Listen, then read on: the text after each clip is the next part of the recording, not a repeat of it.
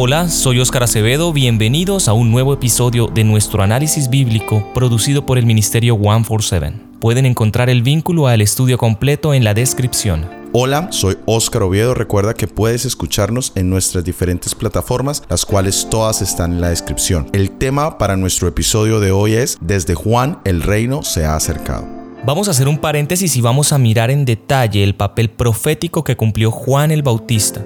Él marcó un antes y un después en el relato bíblico, especialmente en el área profética. Nuestro Dios es el mejor en mercadeo, en marketing. La estrategia de mercadeo en la industria cinematográfica, por ejemplo, tiene un método donde ellos anuncian sus producciones con muchos años de anterioridad, generando expectativa en el público. De esta manera garantizan que cuando el producto final, la película, salga al público, esto sea un éxito total. Los pasos en el marketing son Primero, se anuncia el evento o película o el producto. Segundo, se anuncia una fecha en particular en el que saldrá al mercado el producto. Tercero, se produce un trailer, que es un adelanto de lo que se va a ver en la película. Cuarto, se hace la promoción final. Quinto, se hace el lanzamiento del producto de forma oficial. Dios nos anunció la venida de Jesús a la tierra como el Salvador de la humanidad en el mismo momento de la caída del hombre. Veamos en Génesis capítulo 3 versículo 15. Y pondré enemistad entre ti y la mujer, y entre tu simiente y la simiente suya. Esta te herirá en la cabeza y tú le herirás en el carcañal. Esta se conoce como la primera profecía mesiánica y hay muchos detalles a analizar. Tres elementos en especial muy importantes en esta profecía. Primero, pondré enemistad. El pecado genera una amistad con el mal. Pablo menciona que esta amistad es maligna, es tóxica. En Romanos capítulo 6, versículo 16 nos dice, ¿No sabéis que si os sometéis a alguien como esclavos para obedecerle, sois esclavos de aquel a quien obedecéis, sea del pecado para muerte o sea de la obediencia para justicia? Todos hemos experimentado aquellas cosas o prácticas que parecen ser divertidas, que parecen que nos traen satisfacción, pero que al final nos destruyen, nos degradan, nos obstaculizan avanzar en nuestra vida espiritual. Y solo cuando quieres abandonarlas es cuando sientes las cadenas en tu vida. Mira la vida de un alcohólico, un drogadicto, de un adicto a la inmoralidad. Especialmente aquellos que quieren salir de estas prácticas, ellos nos dirán que en realidad están atados, son esclavos, están encadenados a estas cosas. Dios nos prometió crear una enemistad, algo que nos permita romper con esa amistad tóxica con el pecado. La promesa estaba en la simiente, y este es el segundo elemento. Con la simiente se refería a la descendencia de Adán y Eva. A ellos se les prometió que nacería un redentor, por eso es que cuando nace su primer hijo, Caín, cuyo nombre significa posesión, ellos creían que este era el Mesías, el varón de Jehová. Pero sabemos que él no fue el Mesías prometido. ¿Por qué no? ¿Por qué tener que esperar tanto tiempo para la llegada de la simiente prometida? Veamos qué nos dice en Gálatas capítulo 4, versículo 4. Pero cuando vino el cumplimiento del tiempo, Dios envió a su Hijo, nacido de mujer y nacido bajo la ley. Aquí tenemos la palabra cumplimiento. En la versión en inglés está plenitud. Esto significa que Jesús vendría en la plenitud del tiempo, porque más allá de nuestro problema de pecado terrenal, existe un conflicto en el universo que tiene elementos más allá de nuestra esfera humana, mucho más allá de nuestra propia comprensión a simple vista. Tiene que ver con el carácter de Dios, y para poder darle fin a ese conflicto se necesitaba herir al pecado de manera mortal y definitiva. Y ahí tenemos el tercer elemento, las heridas que ya mencionamos anteriormente en el versículo de Génesis capítulo 3 versículo 3. La herida producida por la descendencia de la serpiente hacia el Mesías prometido sería una herida superficial, pero la herida que el Mesías le produciría a la serpiente y a su descendencia sería mortal.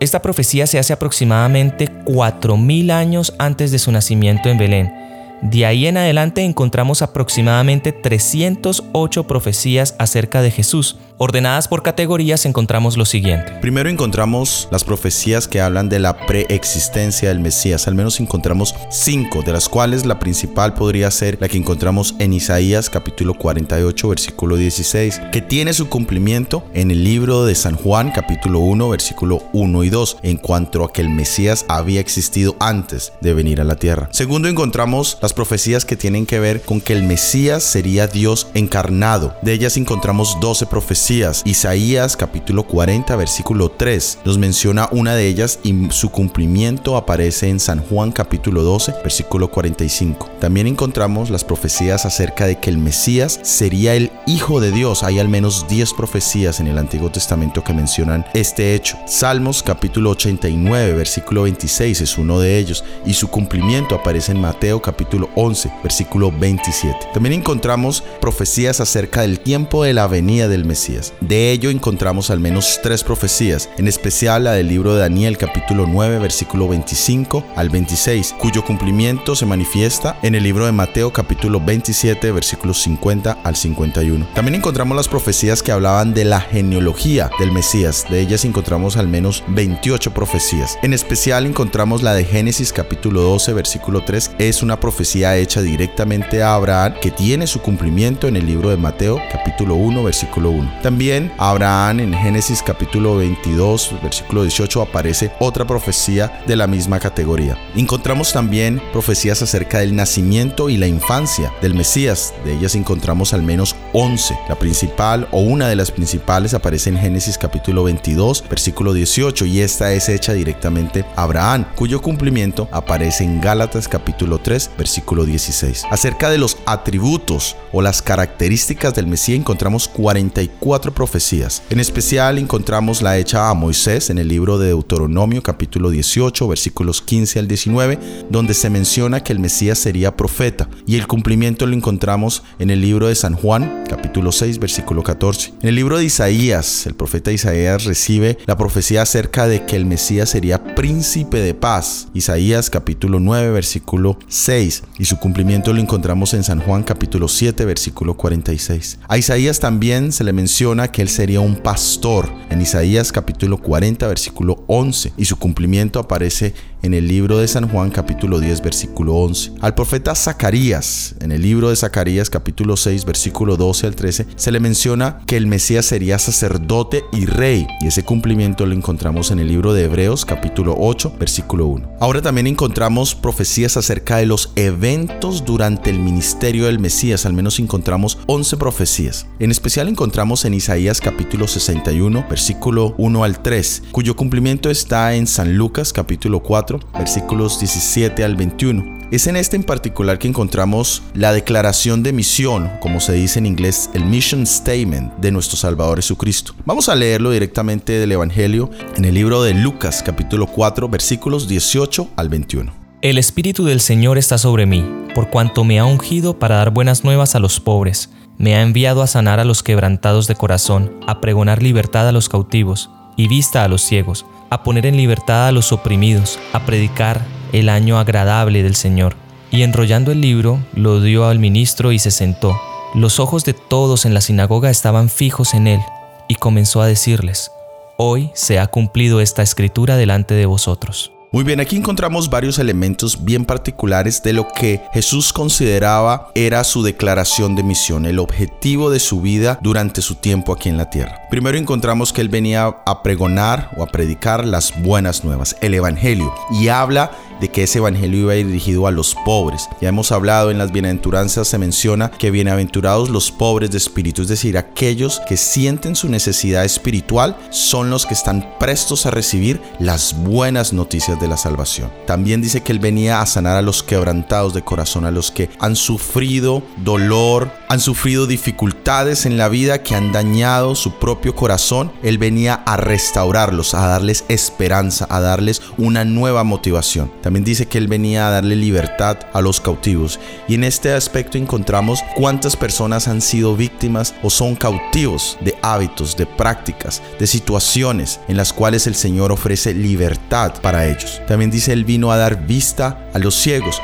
Y esto se cumple de una manera literal en todos aquellos que recibieron la vista durante el ministerio de nuestro Señor Jesucristo, pero en especial aquellos que su vista espiritual fue abierta y pudieron contemplar las realidades eternas. Qué triste es vivir en este mundo cegados por las cosas terrenales sin poder ver más allá. Y qué maravilloso es poder ver más allá de lo presente, poder contemplar las realidades eternas. También aparece el elemento de que vino a dar libertad a los oprimidos. Estos oprimidos eran los que eran víctimas del poder satánico del enemigo, aquellos que estaban cautivos, ya fuera por posesión demoníaca, por influencia del enemigo, él venía también a ponerlos en libertad. Y también dice que él venía a proclamar el año agradable del Señor. Esa referencia se hace en relación al año del jubileo. Era cuando las deudas eran perdonadas, cuando aquellos que habían caído en esclavitud debido a malas decisiones financieras eran puestos en libertad. Y qué bello es saber que el Señor viene a perdonar nuestros errores, a darnos la oportunidad de comenzar una nueva página, a tener un nuevo nacimiento, como lo explica en el libro de San Juan, el capítulo 3. Y lo más maravilloso es que cuando Jesús termina de leer este mission statement, su declaración de misión, se sienta y dice, hoy se ha cumplido. Qué maravilloso. Leamos en el libro de Lucas capítulo 9, versículo 1 y 2. Habiendo reunido a sus doce discípulos, les dio poder y autoridad sobre todos los demonios y para sanar enfermedades, y los envió a predicar el reino de Dios y a sanar a los enfermos. Qué interesante, él venía a cumplir ese ministerio, pero también él venía a enseñar y a capacitar, a entregar ese ministerio a todos nosotros. Lo primero, por supuesto, es que no podemos dar lo que no hemos recibido. Debemos haber sido beneficiados con esa misión de nuestro Salvador para poder estar capacitados para salir a hacer lo mismo aquellos que están esperando ser liberados. También encontramos las profecías acerca de que el Mesías haría milagros, al menos encontramos seis de esas profecías. Están en el libro de Isaías capítulo 35, versículos 5 al 6, y allí habla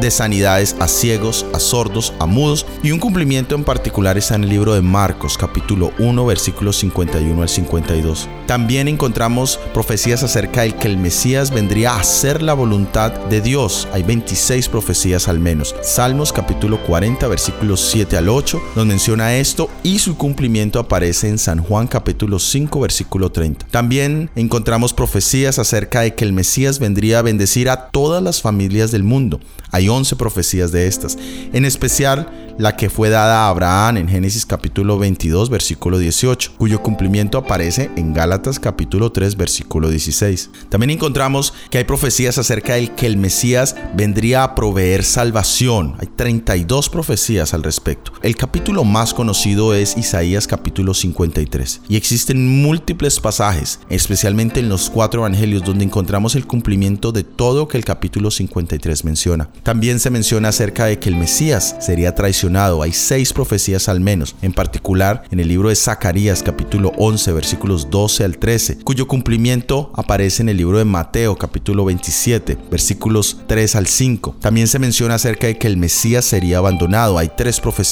al respecto. En particular, en el libro de Salmos capítulo 69 versículo 20 aparece una cuyo cumplimiento está en el libro de Marcos capítulo 14 versículos 33 al 41. También se habla de que el Mesías sería despreciado, hay seis profecías al respecto. En el libro de Salmos capítulo 22 versículo 6 aparece una de estas profecías y el cumplimiento aparece en el libro de Lucas capítulo 23 versículos 21 al 23. También se habla de que el Mesías sería juzgado. Hay cinco profecías al respecto. En el libro de Salmos eh, aparece en el Salmo 109 versículo 2 una profecía y el cumplimiento se manifiesta en el libro de San Juan capítulo 18 versículos 29 al 30. También nos habla de que el Mesías sufriría grandemente y nueve profecías al respecto. Y una vez más el libro de Isaías, el capítulo 53, nos mencionan de ese sufrimiento físico y mental que el Mesías tendría que enfrentar. Y el cumplimiento lo encontramos en el libro de Mateo, capítulos 26 y 27. También se habla de que el Mesías sería crucificado. Hay 29 profecías al respecto. En especial encontramos las de Salmos, capítulo 22, versículo 16. Y el cumplimiento en el libro de Mateo, capítulo 27, versículo 38. También encontramos las profecías acerca de la resurrección y de la victoria del Mesías. Hay 29 profecías al respecto. En especial está la de Isaías capítulo 25 versículo 8, cuyo cumplimiento aparece en Apocalipsis capítulo 1 versículo 18. Y aparece la de el precursor del Mesías, Juan el Bautista. Hay cinco profecías en especial y estas las vamos a desarrollar más adelante en nuestro análisis bíblico, pero en especial encontramos la que aparece en Isaías capítulo 40 versículo 3 y la que aparece en Malaquías capítulo 4 versículo 5, que ambas encuentran su cumplimiento en el libro de Mateo capítulo 3 versículos 1 al 4. El vínculo a este estudio en particular de las profecías del Mesías está disponible en la descripción de este podcast. Vamos a hablar de Juan como el precursor. En el libro de Lucas capítulo 16 versículo 16 nos dice, la ley y los profetas fueron proclamados hasta Juan. Desde entonces se predica la buena nueva del reino de Dios y todos se esfuerzan por entrar en él. Y también vamos a leer en Lucas capítulo 7 versículo 28. Os digo que entre los nacidos de mujer no hay mayor profeta que Juan el Bautista, pero el más pequeño en el reino de Dios es mayor que él. Acabamos de escuchar todas las profecías que hubo acerca de Jesús y cada profeta tuvo una misión especial, pero dice Jesús que Juan es el mayor profeta de todos. Jesús exaltó a Juan como el precursor, pero también nos dice que Él es el más pequeño entre los profetas del reino de los cielos. ¿Por qué? Por la misión de Juan podemos ver que Jesús lo exalta, lo, lo pone como el precursor pero de pronto es el más pequeño porque no hizo milagros como Elías, no escribió como Moisés, no tuvo una relevancia tal como lo tuvieron estos profetas. Y es interesante que encontramos que existe una doble aplicación al ministerio o a la misión de Juan. Cuando leemos en Malaquías capítulo 4 versículo 5 encontramos, He aquí, yo os envío el profeta Elías, antes que venga el día de Jehová, grande y terrible Aquí nos menciona que antes de que nuestro Señor Jesucristo venga por segunda vez, el mismo espíritu de Juan el Bautista, el mismo espíritu de Elías, se debe manifestar en la tierra. Ahora la pregunta es, ¿quién es ese Juan el Bautista que estará previo antes de la venida de nuestro Señor Jesucristo? Nosotros somos llamados a cumplir esa misión. De la misma manera y con las mismas características que Juan el Bautista cumplió esa misión de preparar el camino, de hacer un llamado de arrepentimiento a los que estaban en ese tiempo, de la misma manera en que su forma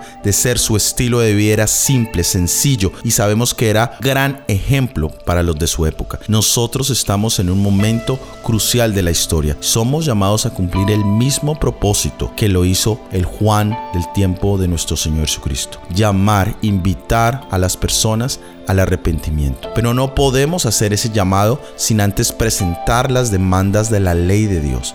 Y una vez presentadas, debemos presentar al Cordero de Dios, quien quita el pecado del mundo. Siguiendo con la misión de Juan el Bautista, tenemos en Mateo capítulo 11, versículos 12 y 13. Desde los días de Juan el Bautista hasta ahora, el reino de los cielos sufre violencia y los esforzados se apoderan de él, porque todos los profetas y la ley profetizaron hasta Juan. Juan salió a anunciar al ungido del Señor y llamó a los hombres al arrepentimiento, diciendo arrepentidos, porque el reino de los cielos se ha acercado. Porque esto es de lo que habló el profeta Isaías, que decía, la voz del que clama en el desierto prepara el camino al Señor, haz derecha sus sendas. Todo valle se llenará, y todo monte y collado serán derribados, y lo torcido será enderezado, y los caminos ásperos serán allanados, y toda carne verá la salvación de Dios. Aquí encontramos de una manera muy particular que Jesús era el centro del ministerio de Juan el Bautista.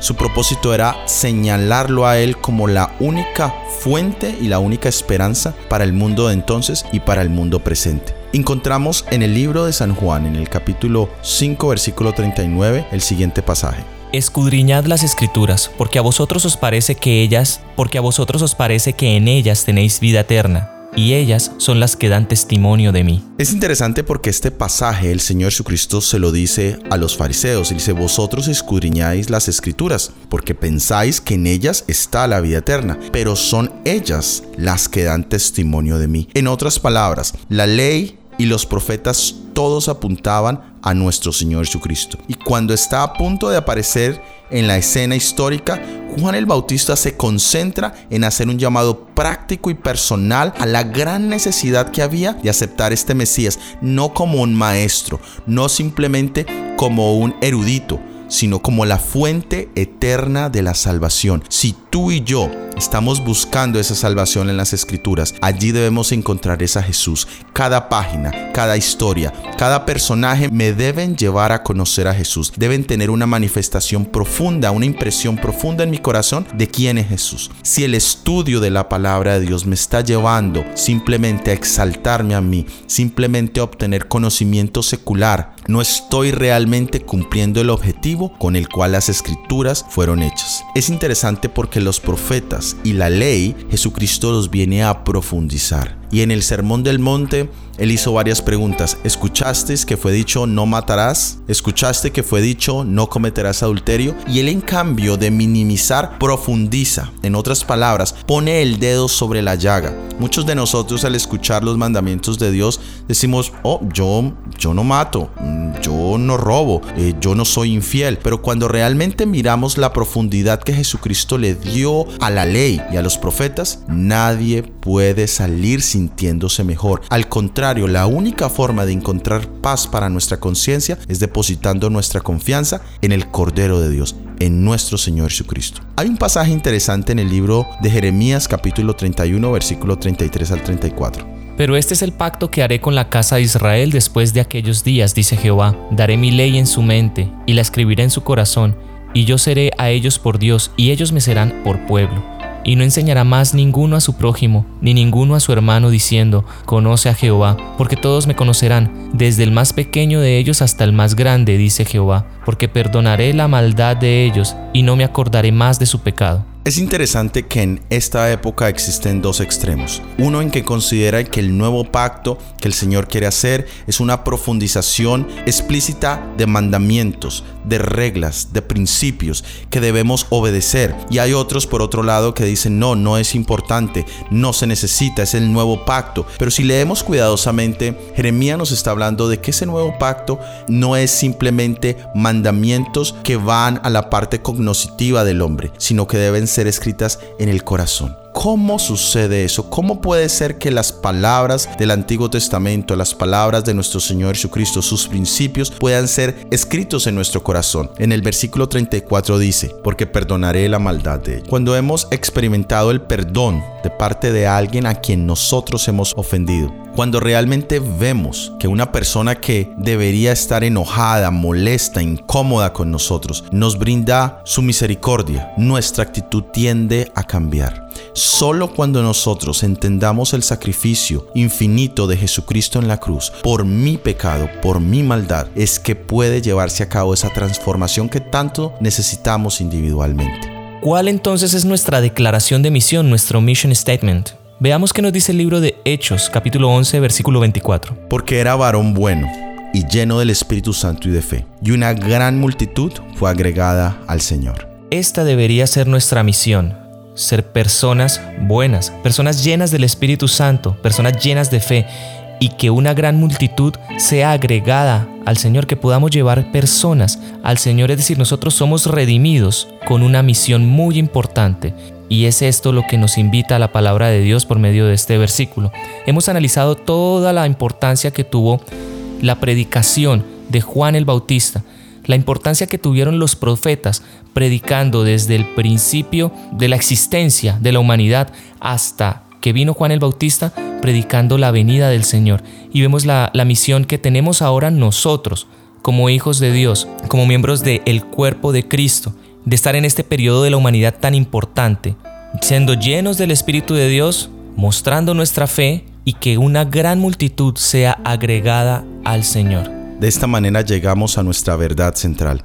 En el libro El discurso maestro de Jesucristo, en la página 13, encontramos el estandarte del reino del Mesías se diferencia de otras enseñanzas, porque nos revela la semejanza espiritual del Hijo del Hombre. Sus súbditos son los pobres de espíritu, los mansos, los que padecen persecución por la causa de justicia.